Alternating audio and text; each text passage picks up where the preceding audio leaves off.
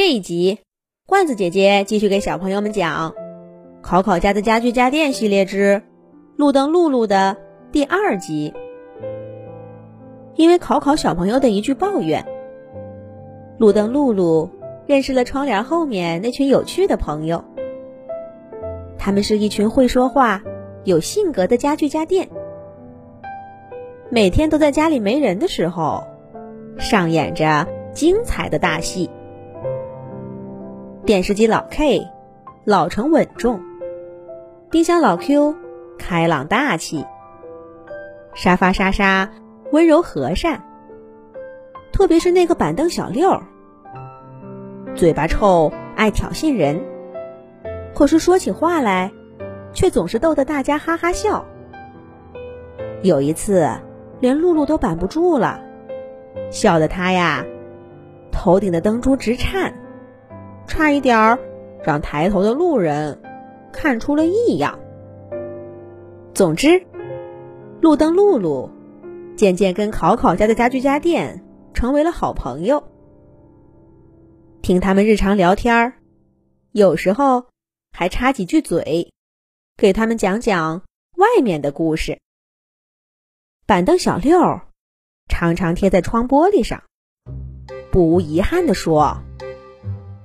露露，要是你能离开马路，到我们家来就好了，咱们一起玩，你还不用风吹日晒的。露露笑着摇摇头，挺着笔直的身体，回答说：“这怎么能行？我是一个路灯，站在路边照明是我的责任，我怎么能轻易离开我的岗位呢？”不过，说这话没几天，露露就擅离职守了。当然了，那是有原因的。那是一个冬季的夜晚，天气冷的，鼻孔里都要冻出冰碴来，没有人还乐意出门。灯火通明的街道上，显得十分的萧索，倒有点像二十年前。还没有路灯的日子了。不管有人没人，露露都像往常一样努力的发着光，照亮这个小区里的地面。可是，背后的考考一家好像不大对头，家具家电们乱作一团，还夹杂着慌乱的尖叫声。小六，老 K，出什么事儿了？露露微微偏着头，压低了声音问道：“可是屋子里没人理他，但却变得更加躁动不安了。”不一会儿，考考家窗户打开了，一小股热浪扑到露露脸上，圆滚滚的地球仪探出头，慌慌张张的说道：“露露。”出事儿了，我们需要你帮忙。露露赶紧回头，担心的问：“怎么了？我能做些什么？”地球仪晃着脑袋说道：“来不及细说了，总之，你得跟我们走一趟。去的地方有点远，而且很黑，家里的灯都不够亮，所以。”远不怕，黑就更不怕了。我会发光，只是我该怎么去呢？路灯露露一口答应了地球仪的请求，只是提出了一个很实际的问题：这不用你管，我来搞定。地球仪说着，冲屋子里晃了晃脑袋。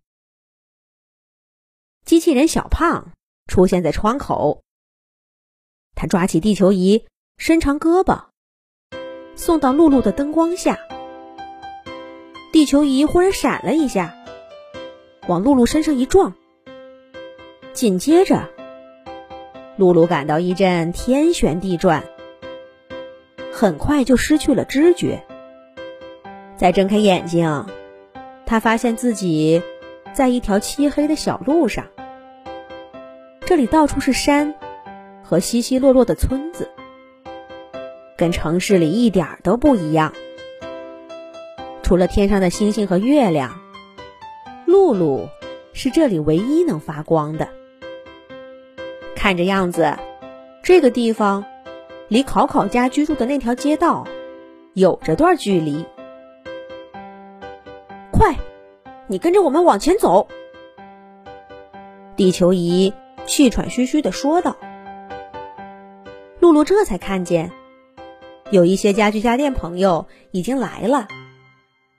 有扫地机器人罗伯特、吸尘器西西、电动拖把鲍伯特等等，都是些小个子。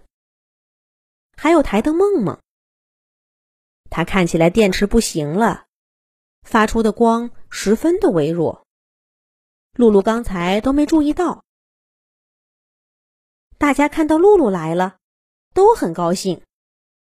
领头的板凳小六抬头看了看露露。明亮的灯光，充满信心地说：“有露露照明，这下咱们肯定能找到米莉。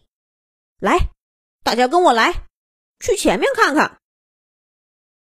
米莉，不是那只可爱的小猫吗？它怎么会来这儿呢？”露露不明白。是呀，无缘无故的，米莉为什么会离开家？来到这么偏僻的地方呢？下一集讲。